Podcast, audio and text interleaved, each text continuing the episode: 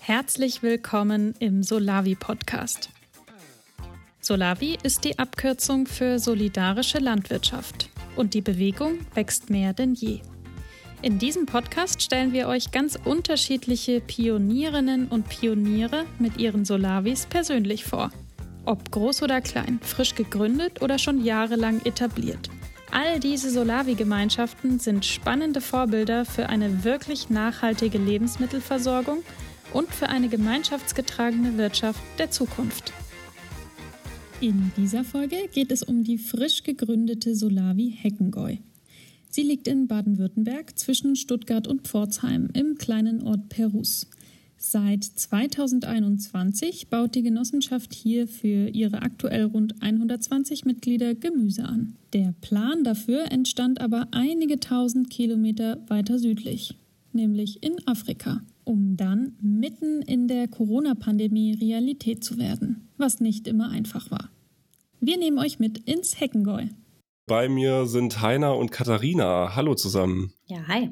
Hallo Tobi bin da schon ein bisschen drüber gestolpert. Heckengäu, was ist das genau? Oder was oder wer ist das? Also ursprünglich ist es Heckengäu äh, die Kulturlandschaft, in der wir uns hier befinden. Baden-Württemberg hat äh, mehrere Gäue, unter anderem das Heckengäu, es gibt auch das Strohgäu. Die Kulturlandschaft ist entstanden mal durch, durch Mensch und Schaf eigentlich. Also ganz typisch sind hier auch Streuobstlandschaften, die wurden traditionell mit dem Schaf äh, beweidet und die Hecken kommen ins Heckengäu, weil man die vielen Steine, die der schwäbische Muschelkalk so im Acker an den Boden äh, ans Licht befördert, ähm, weil die an den Ackerrand transportiert wurden und dort so kleinen Wellen aufgeschichtet wurden, an, auf denen dann Hecken gewachsen sind. Deswegen haben wir hier eigentlich äh, traditionell eine relativ untergliederte, strukturreiche Landschaft. Äh, ist natürlich aber auch irgendwie den Flurbereinigungsmaßnahmen der letzten 50 Jahre stark zum Opfer gefallen, aber äh, auch einer unserer Ansätze, die Struktur ein bisschen wieder in die Landschaft reinzubekommen, definitiv. Und ähm, den Beitrag zum Artenschutz zum Beispiel auch zu leisten. Das wäre jetzt meine Frage gewesen, ob man das noch sieht, wenn man jetzt durch ja, eure Heimat da fährt. Also an vielen Ecken schon, ja. Es kommt immer ein bisschen drauf an. Ähm, der Sträubsbestand ist tatsächlich relativ groß. Also je nachdem, wenn man in welche Richtung man hier fährt, äh, Richtung Pforzheim. Da ist schon sehr, sehr viel Streuobst. Liegt natürlich auch daran, dass die Böden da zu mager für Ackerbau waren. Also das Streuobst hat man ja angelegt, weil äh, der Boden zu mager war für den Ackerbau, aber Obstbäume eben sehr gut gewachsen sind. Von dem her, man sieht es schon. Mhm. Und ja, du hast es jetzt selbst gesagt, auf diesen kargen Böden, die eigentlich für den Ackerbau nicht so geeignet sind, habt ihr jetzt eine Solavi gegründet. Wie passt das zusammen? Ja, also da, wo unsere Solavi ihr Gemüse anbaut, sind die Böden tatsächlich sehr gut. wo ist das sagen. denn genau? Ähm, wir sind hier in dem schönen Waldenser Örtchen Perus, äh, gehört zu Rudesheim, ist bei Leonberg in der Ecke. Und ähm, Perus ist eigentlich traditionell ein sehr landwirtschaftlich geprägter Flecken und ähm, auch jetzt noch sehr landwirtschaftlich geprägt und durchaus traditionell auch ein Gemüsebaustandort. Also hier wächst schon seit vielen Jahren ähm, auch das gute Filterkraut, also dieses Spitzkraut, das die richtig großen Köpfe macht, 10 bis 15 Kilo sind da keine Seltenheit. Und da braucht man schon auch spezielle klimatische Bedingungen, äh, gute Böden und die gibt's hier. Ähm, Katharina Heiner, was sind denn eure Aufgaben in der Solavi? Habt ihr das ins Leben gerufen oder wie kam es da zustande, dass ihr jetzt da mitmacht? Ja, also um, zur Gründungsgeschichte kann am besten gleich der Heiner mal was erzählen, der die Idee mitgebracht hat. Das, ich glaube, die Geschichte erzählst du am besten selber. Ich bin dazugekommen, ich habe am Anfang, äh, ich habe Heiner kenn richtig kennengelernt, eigentlich im Frühjahr letzten Jahres, äh, der von einer Weltreise zurückkam mit Anna, seiner Freundin und mit vielen, vielen guten Ideen und ähm, hat bei mir da sofort ins offene, äh, offene Türen eingerannt, einfach mit den Ideen, wie man Gemeinschaft auch sehen kann, leben kann. Und ähm, ich bin dann erstmal kurzfristig in die Pfalz gezogen weggezogen. Das heißt, erstmal ein Stück weit weg, also weg gewesen und das immer nur so verfolgt. Und nachdem es aber so war, dass man im Winter ja dann doch äh, eine der Vorzüge der, der, dieser Pandemie war, dass man virtuell angefangen hat, sehr viel mehr zu arbeiten, habe ich mich dann doch wieder mit eingeklinkt und ähm, bin so hier mit reingekommen und vor allem im Thema Gemeinschaft und Kommunikation unterwegs für die Solavi oder in der Solavi, genau. Mhm. Und Tainer, du hattest die Idee, du warst der Initiator. Ja, zusammen mit meiner Freundin der Anna, äh, wie die Katharina gerade auch schon gesagt hat, wir sind von einer etwas längeren Weltreise, Corona-bedingt dann äh, etwas früher als eigentlich geplant, letztes Jahr im April zurückgekommen und ähm, hatten diese Idee im Gepäck. Ja, wie kam es dazu? Also du bist ja, also die Idee ist ja wahrscheinlich nicht irgendwie vom Baum gefallen. Ähm, und du machst da, oder was machst du beruflich? Bist du Gemüsebauer oder wie hattest du die Idee, dann eine Solavi zu gründen? Ähm, ja, ich bin kompletter Quereinsteiger, um das mal vorwegzunehmen. Also ich habe ursprünglich mal Physik studiert. Äh, das ist schon ein bisschen her. Habe das auch abgeschlossen und danach vier Jahre in der Unternehmensberatung gearbeitet die Bezahlung in der Branche hat es dann auch ermöglicht, für weitere vier Jahre auf Weltreise zu gehen und nicht arbeiten zu müssen. Das war wahrscheinlich das, das Beste an dem Job. Ähm, und auf der Reise sind wir naja, ein ganzes Stück weit rumgekommen. Also wir haben eigentlich außer Amerika alle Kontinente bereist, sind mit dem Auto unterwegs gewesen und haben dadurch eben auch eher entlegene Regionen gesehen. Auf allen Kontinenten waren zuletzt 14 Monate in Afrika und ähm, da begab es sich dann auch so, da war irgendwie klar, die Reise geht jetzt langsam zu Ende. Wir sind vom Süden von Afrika, von Kapstadt aus nach Norden gefahren und wollten wieder nach Deutschland zurück. Ähm, dementsprechend war das Ziel so ein bisschen vor Augen und auch klar, dass man irgendwie dem Ziel immer näher kommt und ich für, oder ich als meine Person bin ein relativ stark planender Mensch und äh, konnte nicht so richtig aushalten, zurückzukommen und nicht zu wissen, was dann dort passieren soll oder was ich da machen soll. Ähm, ja, in den, in den alten Job zurückzugehen war durchaus eine Option oder hätte ich, wenn Corona nicht gewesen wäre, wahrscheinlich auch gemacht. Ähm, aber gut, wie wir wissen, kam es dann anders und viele Pläne äh, wurden durch die Pandemie einfach äh, geändert. Aber der ursprüngliche Gedanke an die Solavi, ähm, das ist auch ein längerer Prozess gewesen, durchaus hat wahrscheinlich seine Wurzeln in, in dem Weltschmerz, der, der auf der Reise aufgelesen wurde. Ähm, einfach an vielen Orten, ja, aus erster Hand oder mit eigenen Augen zu sehen und mitzuerleben, wie es anderswo aussieht, wo die, sage ich mal, Verlierer von Globalisierung und auch Klimawandel leben, unter welchen Bedingungen die erschreckende soziale Ungerechtigkeit, die Umweltzerstörung überall hat doch relativ stark zu der, zum Entschluss beigetragen, dass es oder zur Erkenntnis beigetragen, dass es definitiv nicht so weitergehen kann, gesamtgesellschaftlich, wie wir das gerade betreiben. Und ähm, den Entschluss in mir ausgelöst, dass ich irgendwo beitragen möchte, dass wir das Ruder nochmal äh, rumgerissen bekommen. Und wie kam es dann, dass du ja eine Solavi ja in Baden-Württemberg gegründet hast? Ja, so, so begann irgendwie der Prozess in Afrika schon ähm, und die Überlegung, was können wir denn machen, wie können wir dazu beitragen, dass wir den notwendigen sozioökonomischen Wandel, den diese Welt äh, braucht, damit wir als Menschheit auch irgendwie eine Überlebenschance auf diesem Planeten haben, ähm, wie können wir dazu beitragen? Und Solavi war einfach so ein Konzept, das kannten wir beide schon relativ lang, äh, weil ein guter Freund von uns, äh, der Jan Felix Thon, die Rote Beete in Leipzig mitgegründet hat und äh, jetzt auch kürzlich die Cola Leipzig. Von dem her gibt es von den Solavis, äh, in denen er involviert ist, ja auch auf dieser Webseite ein paar Porträts. Ähm, und dadurch war uns einfach das Thema seit zehn Jahren bekannt. Wir wussten, dass es ein Konzept ist, das funktioniert, das wahnsinnig viele ähm, wahnsinnig viele Probleme adressiert, also sowohl, sowohl die Umweltgesichtspunkte mit Artenschutz, mit Humusaufbau, mit ähm, Pestizideinsatz in der Landwirtschaft, aber eben auch ganz wichtig die sozialen ähm, Aspekte, die da mit reinspielen, diese Solidaritätsgedanke nicht nur, aber auch der Gemeinschaftsaspekt. Und da kann die Katharina bestimmt auch noch viel dazu sagen. Ja, wie war das für dich, Katharina? Hattest du von Solavi schon mal gehört, als du dann auf den Heiner da getroffen bist? Oder war das dann so ein bisschen Neuland?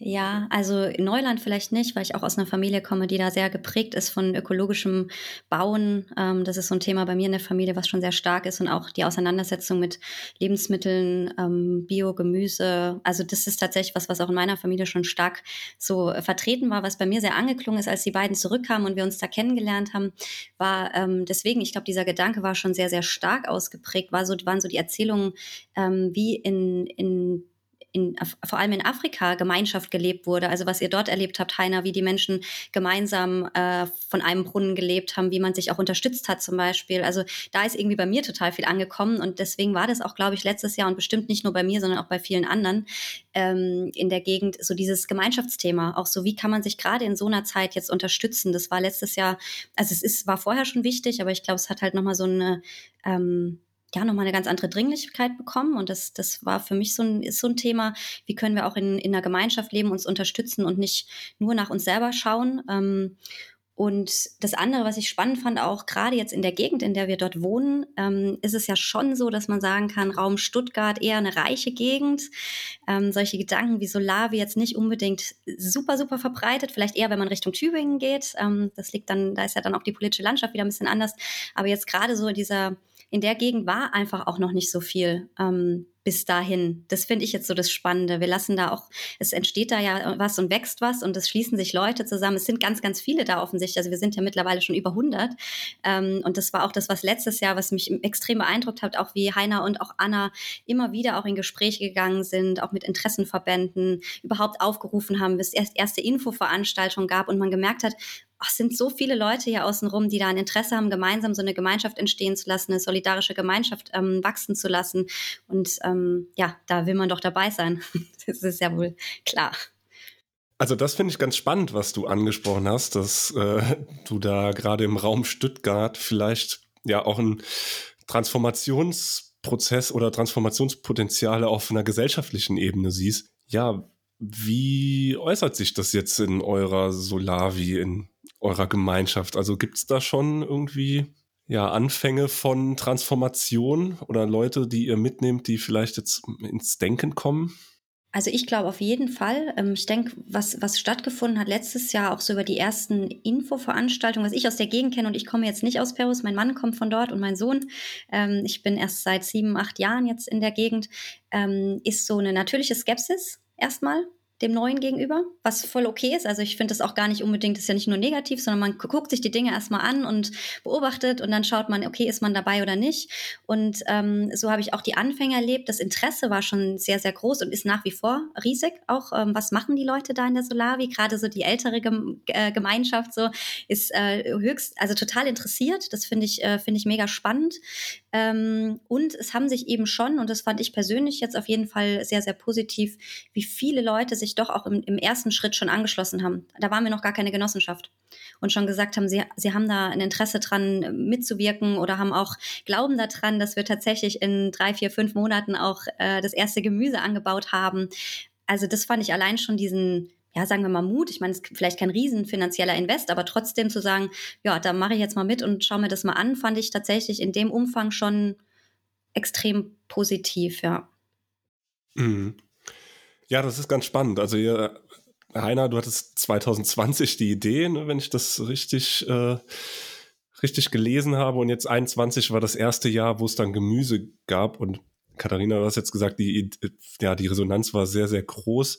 Ja, wie hat das so seinen Lauf genommen? Also von der Idee bis dann, ja, ich sag mal, die erste Kiste mit Gemüse unter die Leute gebracht wurde. Genau, das Schwerste war wie immer der Anfang. Ähm, wir sind damit gestartet hier im Dorf. Also ich habe es schon mal erwähnt, das Dorf ist relativ landwirtschaftlich geprägt und die Idee war natürlich am Anfang auch, dass wir vielleicht einen der hier ansässigen Betriebe dazu überzeugen könnten, äh, mit uns zusammen eine Solavi zu gründen. Und ähm, ja, da weder die Anna, meine Freundin, noch ich hier längere Zeit in Perus oder überhaupt in Perus gelebt hatten und ähm, ja zu Perus durchaus auch noch ein sehr dörflicher Charakter äh, gehört, was ich äußerst angenehm und positiv finde. Also man kennt sich hier einfach noch und es ist so ein bisschen eine eingeschworene äh, Gemeinschaft auch.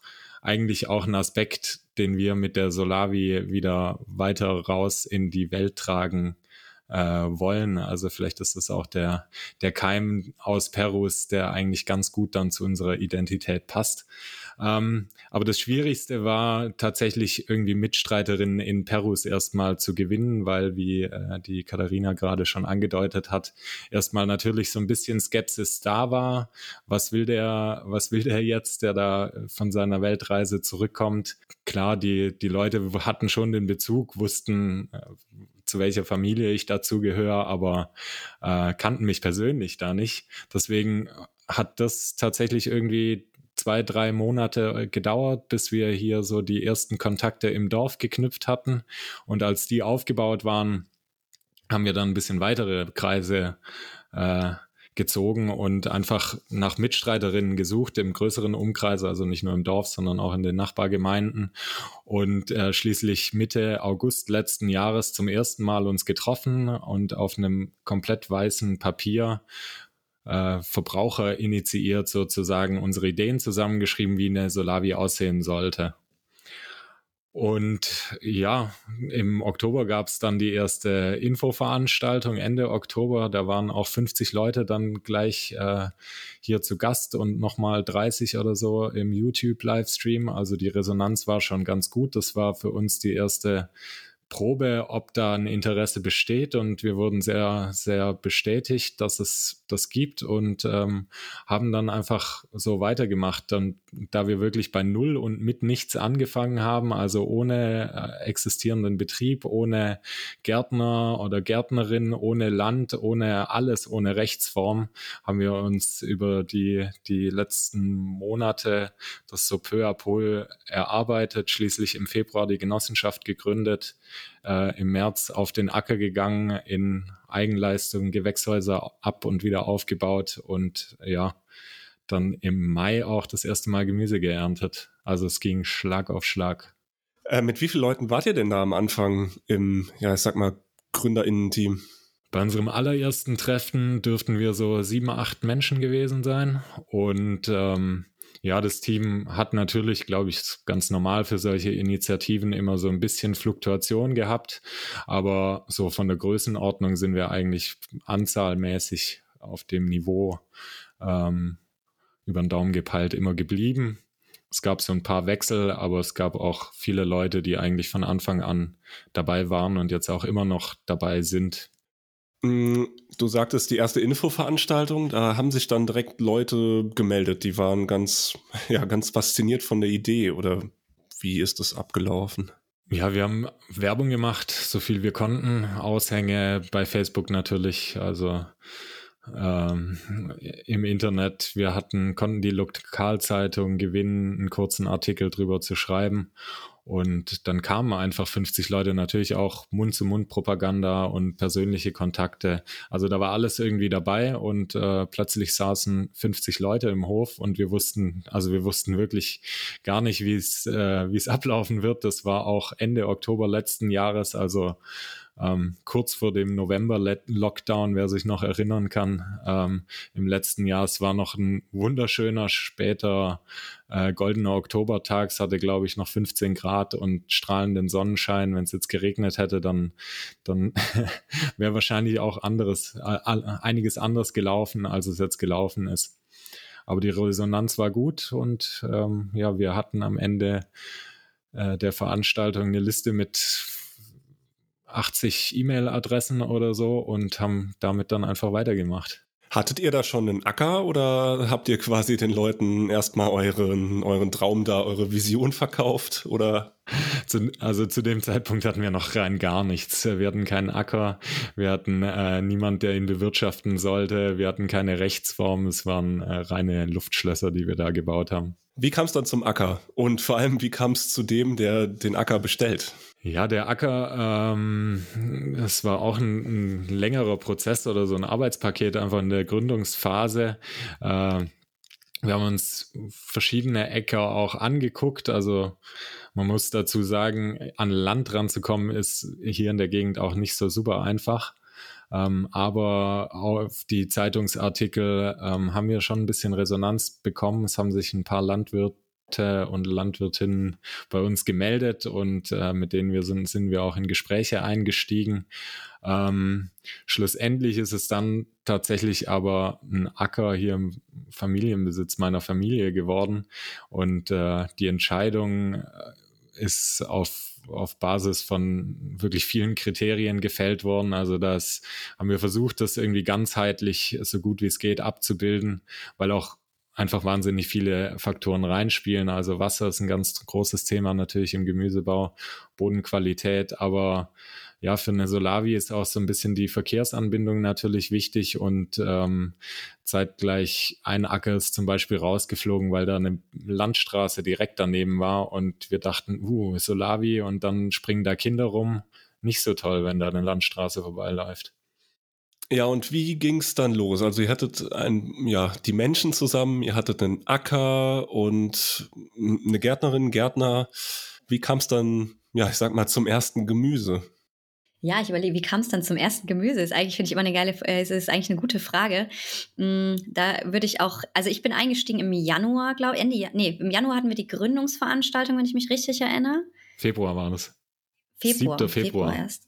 7. Februar, da haben wir es sonntags, weiß ich noch. Sonntagnachmittag war die, ähm, war die Gründungsveranstaltung mit äh, Unterschriften ganz offiziell per Livestream. Ich saß hier in Landau am Laptop äh, mit meiner Familie und habe per Livestream geguckt, wie Heiner und die anderen äh, ja unter strengsten Auflagen ihre Unterschriften aufs Papier gesetzt haben für unsere, für die Eintragung unserer, wie hieß es damals, ähm, vor, ich weiß das Wort nicht mehr Vorgenossenschaft, genau. Vorgenossenschaft, ja. genau. Also das also war so, finde ich, schon auch ein, ein Startschuss tatsächlich dann auch für die, für die Gruppe nochmal, die sich dann bis dahin schon nochmal weiter, finde ich, äh, geformt hatte irgendwie. Also ich glaube, zu dem Zeitpunkt waren wir so dann sieben oder acht Leute, haben angefangen, uns zu organisieren. Also viele ja auch im, im Ehrenamt. Das war nämlich so die eine Seite, weil wir hatten ja dann so zwei Schienen und ich glaube, zur Gärtnerei sagt dann, wie dann das erste Gemüse auf den Teller kam, ähm, erzählt am besten der Heiner. Ähm, aus meiner Perspektive, was natürlich wahnsinnig wichtig für uns war, war dann zu gucken, wie wie wir ähm, Ernteverträge unter die Leute, also wie wir unser Gemüse, was wir dann wachsen lassen, auch unter die Leute bringen. Das heißt, zu überlegen, ähm, wie kommunizieren wir, was sind unsere Kanäle, also dieses ganze Aufsetzen im Prinzip von so einer von so einer Organisation letztendlich, die ja dann doch auch da gebraucht wird, ähm, weil wir schnell gemerkt haben, einfach mal so in einer kleinen Gruppe, es wird nicht reichen. Also wir müssen es irgendwie verteilen, wir müssen gucken, wer bringt was mit rein, ähm, wie erreichen wir die Leute. Und das haben wir dann schon, finde ich, auch unter ja, äh, Blut und Tränen wollte ich schon sagen, durch viele abendliche virtuelle Sessions wirklich auch entwickelt. Und es war ähm, also echt auch nicht immer easy, sich dann immer abends, weil viele von uns haben ja auch zu der Zeit auch schon virtuell gearbeitet und dann immer abends zusammengesessen und geguckt, okay, ähm, wie machen wir weiter Werbung, was machen wir über Aushänge, was müssen wir virtuell irgendwie abbilden, wie erreichen wir die Leute, weil Gemeinschaft aufzubauen und Menschen zu begeistern, wenn man keine Möglichkeiten hat, Menschen zu treffen, ist natürlich einfach eine, war natürlich eine sehr, sehr große Herausforderung, aber auch super spannend, weil ähm, einfach diese Aufbruchsstimmung schon da war. Also alle wollten, alle haben super viel Zeit investiert zusätzlich. Und ich glaube, so hat es dann eben auch jetzt mal, wenn es darum geht, unsere ganze Struktur da auch aufzubauen, hat da einfach wahnsinnig viel gut funktioniert, weil so viele Leute da so viel Energie reingesteckt haben. Es war vielleicht ja da so ein bisschen die Hürde, weil man sich nicht treffen konnte, aber ihr habt ja trotzdem Leute gefunden. Was meinst du, was bewegt dann Leute dann bei sowas wie einer Solavi mitzumachen? Also warum waren die Leute begeistert? Hm.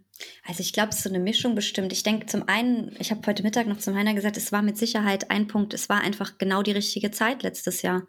Es war Zeit da, also zum einen äh, für, von der Gruppe auch Zeit reinzustecken, weil wir ja sowieso sehr viel Zeit zu Hause verbracht haben. Das heißt, man konnte sich auch gut diesem Projekt widmen.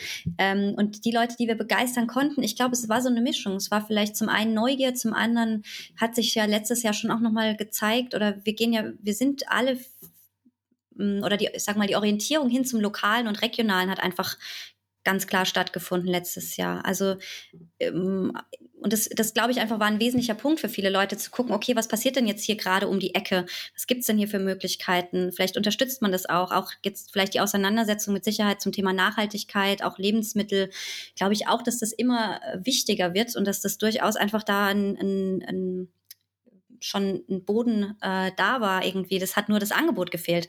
Also wir hatten, wir haben in, in Perus und Rutesheim hatten wir, jetzt gibt's einen, aber hatten wir bis dato auch keinen, es gab keine Möglichkeiten, Biogemüse zu kaufen zum Beispiel. Und auf einmal entsteht da was, wo es wirklich darum geht, das nachhaltig ähm, vor Ort zu erzeugen. Und man konnte sich sogar noch mit, man kann sich mit einbringen. Also ich glaube, so die Mischung auch, man kann das miterleben, man kann da mal auf den Acker gehen, man kann daran teilhaben. Ähm, es gibt Gemüse, was aus Perus kommt. Ich glaube, es war so eine Mischung aus äh, Neugier, überhaupt mal die Möglichkeit zu haben und nicht nach Leonberg in den nächsten Bioladen zu fahren zum Beispiel. Ja, wie die Menschen sich einbringen, das ist spannend. Da will ich auch nachher gerne noch drauf eingehen. Ja, wie war das denn dann, die erste Kiste?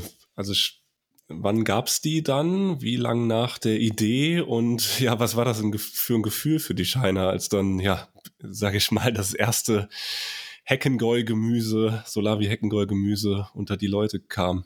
Mm, ja, äh, das, also da war auf jeden Fall großes Lampenfieber im Spiel. So der, der Donnerstag vor der ersten Ernte, da war ich so aufgeregt wie schon lange nicht mehr. Ähm, ja, auch wir hatten hier natürlich wie ganz Deutschland dieses Jahr so ein bisschen mit der Witterung zu tun, aber das ist ganz normal in der Landwirtschaft. Dieses Jahr war einfach der Frühling relativ nass und kalt. Deswegen hat sich unsere erste Auslieferung auch um zwei Wochen verzögert. Eigentlich wollten wir schon Mitte April starten, aber das Gemüse ist einfach nicht so gewachsen, wie es in wärmeren Jahren gewachsen wäre. Deswegen mussten wir da noch mal ein bisschen was nach hinten schieben. Und naja, der Inhalt des ersten Ernteanteils war noch sehr blattgemüselastig, was die Saison halt zu dem Zeitpunkt so hergibt. Also viel Spinat, Salat, Pak Choi und Radieschen oder sowas äh, dürfte der erste Anteil gewesen sein. Ähm, da kamen natürlich dann auch, glaube ich, die bei den ersten zwei Abholungen waren die die äh, die Blicke von manchen Solavistas schon ein bisschen kritisch, ob es das jetzt wirklich ist und ob das so funktionieren kann und zu dem Preis so ein bisschen äh, grüne Blätter.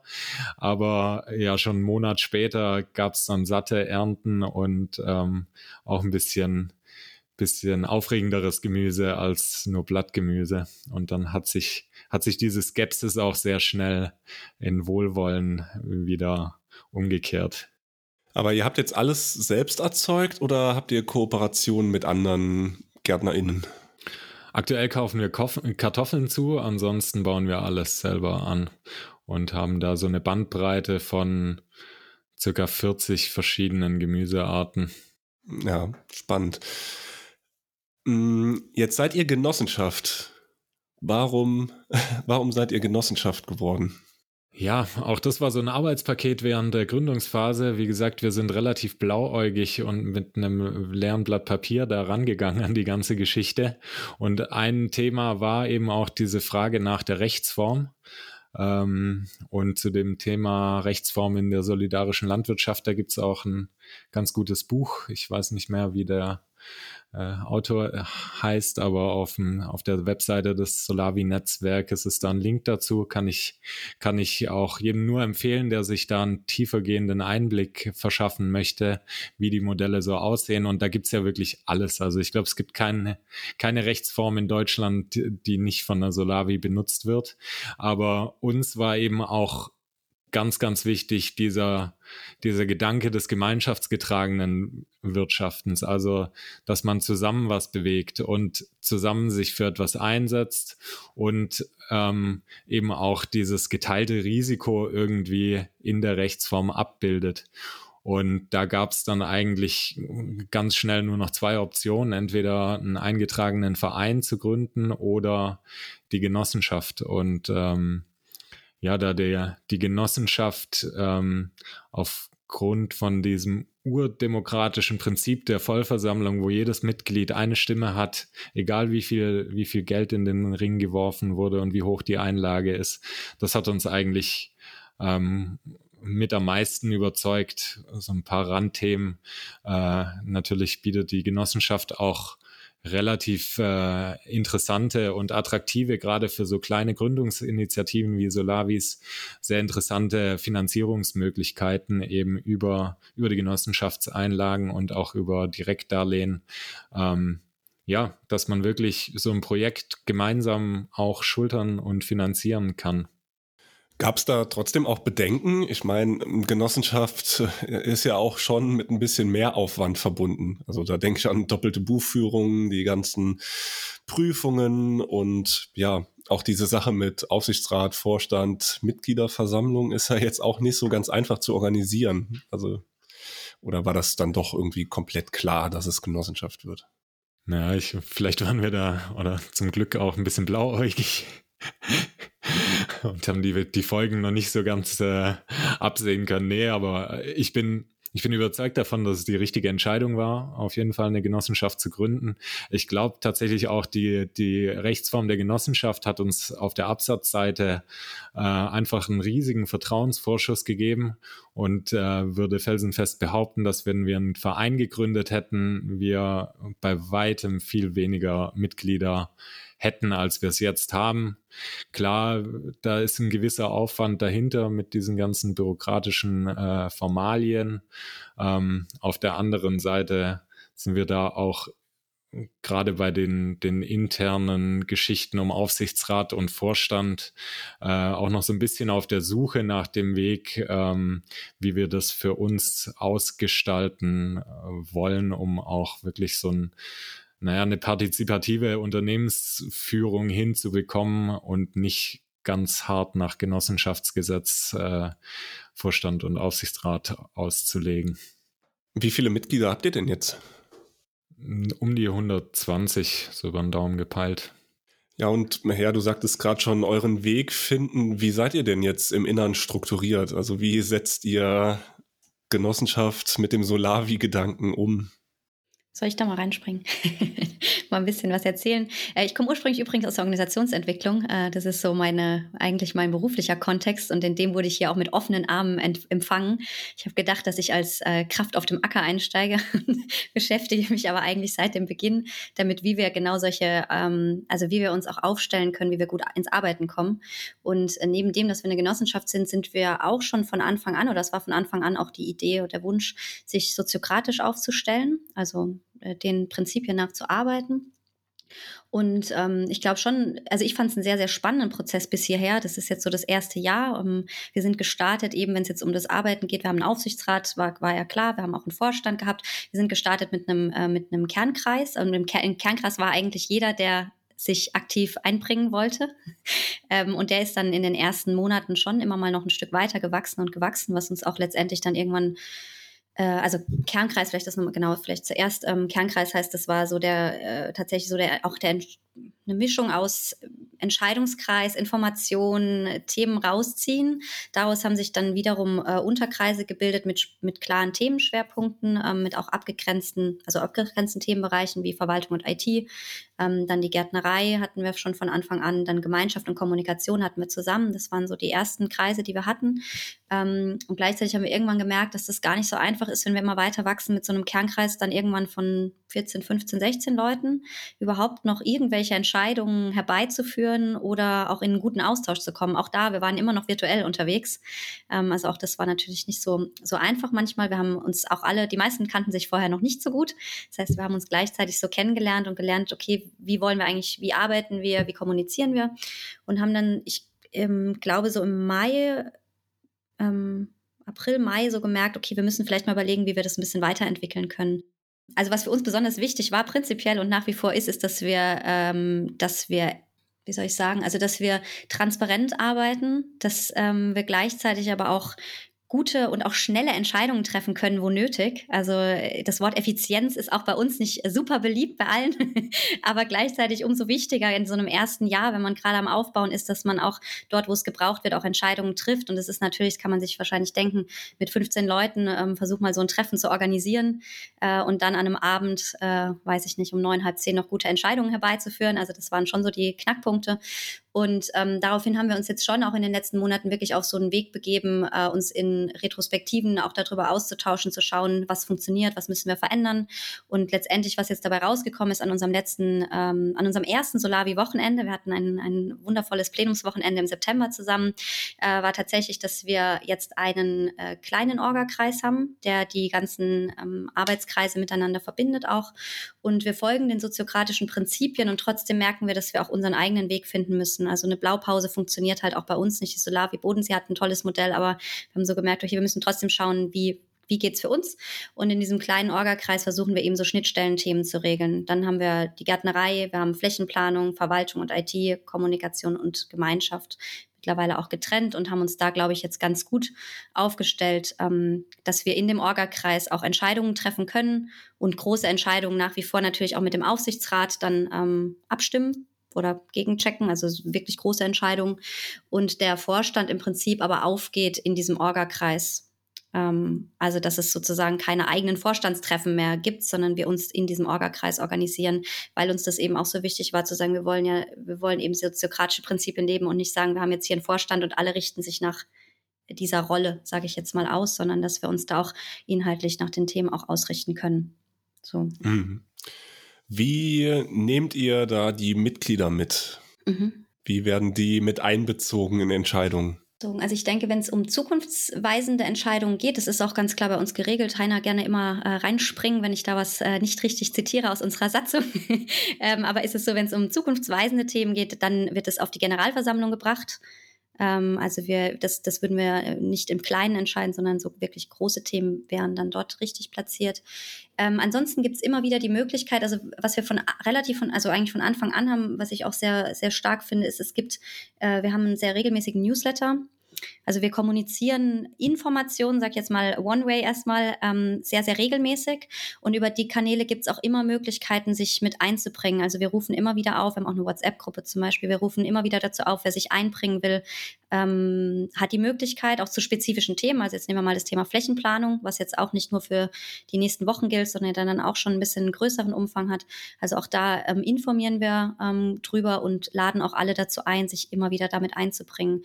Ja, genau. Also gerade bei dem Thema Flächenplanung, was äh, für mich auch so einer der äh, einer der der wichtigsten Themenblöcke ist, die wir dieses Jahr neben dem Gemüseanbau irgendwie ähm, erledigt haben, weil diese Fläche und das, wie die Fläche gestaltet ist und nachher aussieht, irgendwie auch unser Aushängeschild und Gesicht nicht nur für unsere Mitglieder, sondern auch für, für Unbeteiligte sein wird über die nächsten hoffentlich vielen, vielen Jahre, ähm, haben wir da natürlich versucht, die, die Mitglieder der Genossenschaft so weit wie es geht irgendwie zu involvieren. Und ähm, also wir versuchen, versuchen dann die, die Partizipation. In dem Fall ähm, haben wir eine Online-Umfrage einfach abgefragt, was für Elemente den, den Mitgliedern wichtig wären, dass die, die sich auf der Fläche wiederfinden.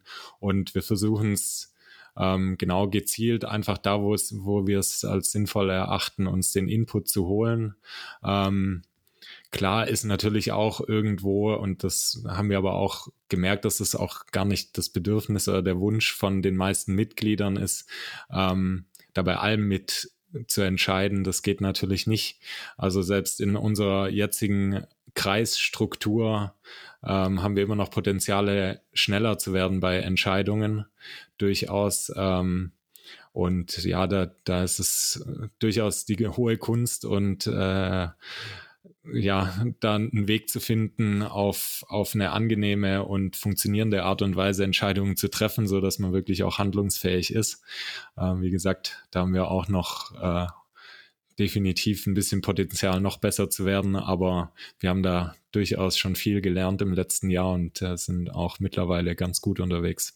Ich glaube auch, wenn ich das noch ergänzen darf, was ich, was ich da besonders wichtig finde, ist eben, dass es, ähm, ich hatte die Umfrage tatsächlich gerade vergessen, aber dass wir auch regelmäßig solche Umfragen machen, auch zu Erntemengen zum Beispiel oder was hat euch gefallen, ähm, dass wir versuchen auch oder auch an den Verteilpunkten wirklich die Kommunikation so eben auch vor Ort dann mal zu ermöglichen und auch reinzuhören, was gibt's von euch.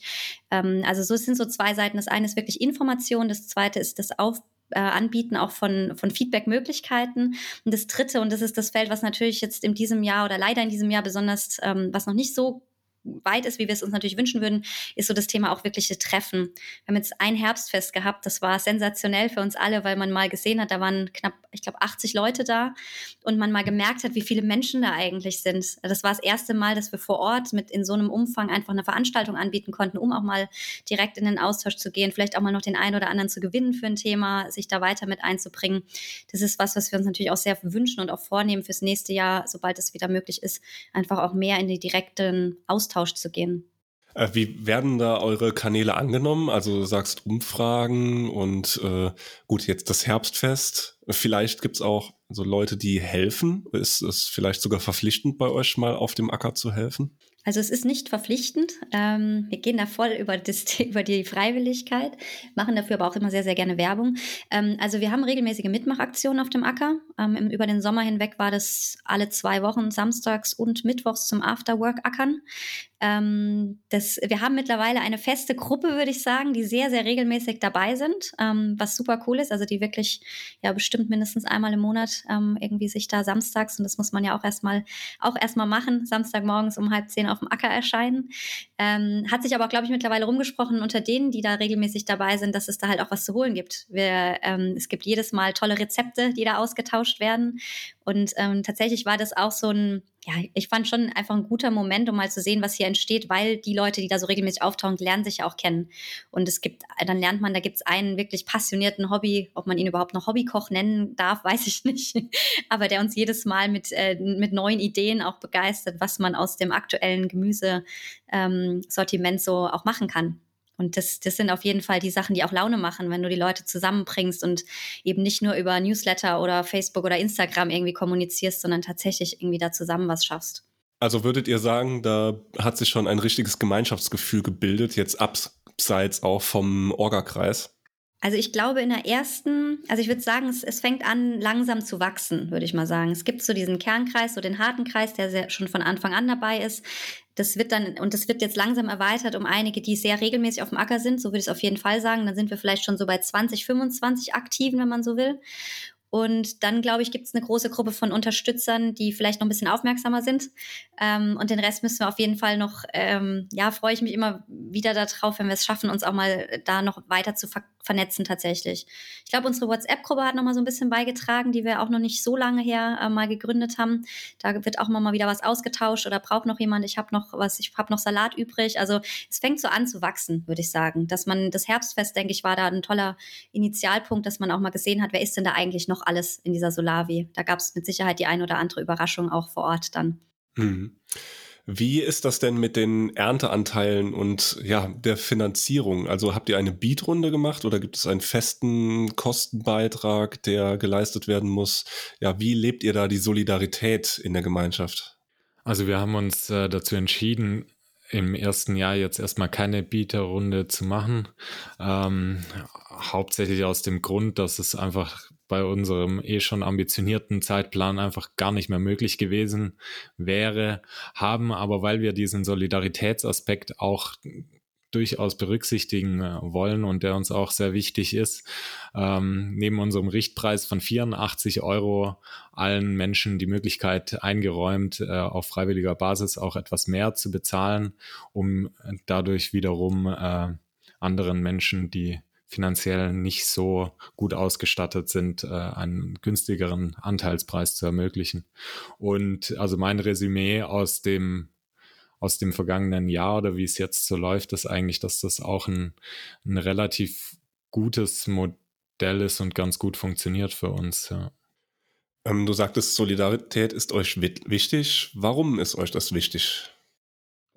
Also mir ist es wichtig, weil ich glaube, es ist einfach eine Grundhaltung, mit der man, ähm, mit, äh, die wir viel öfter integrieren sollten, involvieren sollten in unser Leben. Ähm, wir haben alle unterschiedliche Startbedingungen, wir haben alle unterschiedliche Möglichkeiten. Ähm, wir arbeiten in unterschiedlichen äh, Feldern und hier gibt es einfach eine Möglichkeit, auch da mal Solidarität ganz praktisch zu zeigen und nicht nur davon zu sprechen, dass wir solidarisch mit irgendjemand sein sollten, sondern wir können es dann eben auch aktiv sein.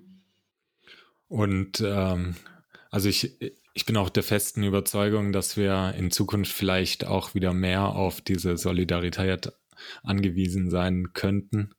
Ähm, und finde es eine ganz gute Schule eigentlich. Auch gerade hier in der Region ist bei vielen Leuten Geld nicht so das große Problem, aber es gibt eben doch auch andere und die werden hier leider schnell auch mal ausgeblendet oder vergessen, weil der Durchschnitt einfach, naja, im, im überregionalen deutschen Vergleich auch relativ wohlhabend ist. Also wir sind hier ja Industrieregion und ähm, so viele neue Mercedes und Porsches wie hier fahren, glaube ich, sonst nirgendwo in der Gegend rum. Ihr seid jetzt im ersten Jahr, jetzt ist, wie gesagt, November 2021. Was sind gerade so die Baustellen für das Jahr 22? Boy, jetzt geht's los. Ähm, also die größte Baustelle ist, glaube ich, dass wir zum 1.1.22 äh, wirklich so ein ernstzunehmender landwirtschaftlicher Betriebs, äh, Betrieb werden wollen. Also so mit Betriebsnummer vom Landwirtschaftsamt und der ganzen Bürokratie, Ökozertifizierung und alles, was da dran hängt. Ähm, dann das zweite Thema ist natürlich die, die Umsetzung des von uns erstellten Flächendesigns, äh, also dann wirklich auch die Beetstruktur und äh, auch eine Wasserleitung, die dazugehört, äh, wirklich umzusetzen. Wir werden neue Gewächshäuser brauchen, also auch die müssen ähm, beschafft werden und aufgebaut werden. Ähm, äh, genauso, wir sind ziemlich, ähm, ziemlich hemdsärmlich mit allem eigentlich hier reingestartet, ähm, müssen, müssen da jetzt einfach ein bisschen investieren, auch äh, in unsere Ausstattung und Maschinen. Ähm, genau, und da geht's jetzt so in die, in die Planung, wie wir uns da fürs nächste Jahr aufstellen. Und fünftens, wir wollen natürlich auch äh, auf jeden Fall, das habe ich aber schon auch gesagt, aber das nächste Jahr auch wirklich nutzen, um unsere Mitglieder zu vernetzen, unsere Gemeinschaft weiter aufzubauen, uns auch in der Gemeinde äh, außenrum weiter ähm, zu vernetzen mit Kitas, mit Schulen und schauen, was es da für Möglichkeiten gibt. Wie steht ihr zum Thema Organisationswachstum? Also was wären so die, die Größe der Gemeinschaft, die euch so vorschwebt? Also unsere Zielgröße sind so um die 300 Ernteanteile, äh, die wir erreichen wollen. Wir sind jetzt aktuell bei ähm, 115 ungefähr. 115 Haushalte. Wir haben nur eine Anteilsgröße aktuell. Den Anteil für den Zwei-Personen-Haushalt. Im nächsten Jahr soll da auch noch ein kleiner Anteil dazukommen und äh, werden nächstes Jahr dann oder peilen wir so ungefähr 150 Ernteanteile mal an fürs nächste Jahr und dann ein Wachstum über die nächsten drei Jahre noch auf diese Zielgröße von circa 300 Ernteanteile. Mhm. Nun ist ja, also ihr als Solavi und auch alle anderen Solavis in Deutschland sind ja immer noch so ein bisschen Nische. Ähm, trotzdem ist ja ja, da so, ich sag mal, ein, ein Wachstum oder so, so eine Energie in der Szene zu spüren. Was denkt ihr, müsst, müsste passieren, damit ja vielleicht Solavis noch eine größere Rolle spielen oder vielleicht noch mehr Leute, noch mehr Menschen erreichen könnte? Oder muss es das überhaupt? Auf jeden Fall muss es das. Ähm, also auch das ist durchaus auch eine Motivation und auch für mich ein Grund, warum wir jetzt eher eher den professionelleren Ansatz, würde ich mal sagen, in Anführungsstrichen gewählt haben, äh, warum wir auch eine Genossenschaft gegründet haben, warum wir auch 300 Mitglieder oder 300 Ernteanteile am Ende haben wollen, weil wir eben auch aufzeigen wollen, dass dieses Modell der solidarischen Landwirtschaft durchaus auch massentauglich ist. Und zwar nicht in der äh, Form, dass man es groß skaliert, sondern dass man diese kleineren Einheiten mit eben ein paar hundert Leuten, aber es gibt ja auch Beispiele, die deutlich größer sind, aber die einfach über die Fläche repliziert und äh, so auch durchaus in ganz Deutschland eine regionale, saisonale Nahrungsmittelversorgung irgendwo sicherstellen kann. Katharina und Heiner, ich danke euch für eure Zeit. Ja, vielen Dank, Tobi.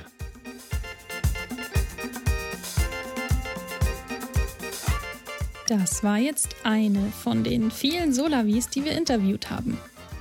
Zu dieser und weiteren genossenschaftlich organisierten Solavis findet ihr übrigens auch nochmal Steckbriefe mit den genauen Zahlen, Videos und viele weitere Infos unter solavi-genossenschaften.net. Wenn ihr noch mehr über solidarische Landwirtschaft erfahren wollt, dann schaut auf jeden Fall auf unserer Netzwerk-Website solidarische-landwirtschaft.org vorbei. Wir freuen uns, wenn ihr unsere Arbeit unterstützt und Mitglied im Verein werdet, wenn ihr es nicht eh schon seid. Wir verlinken natürlich auch nochmal alles in den Show Notes. Vielen Dank an alle Beteiligten und euch fürs Zuhören. Gemeinsam lassen wir die Solavi-Bewegung weiter wachsen.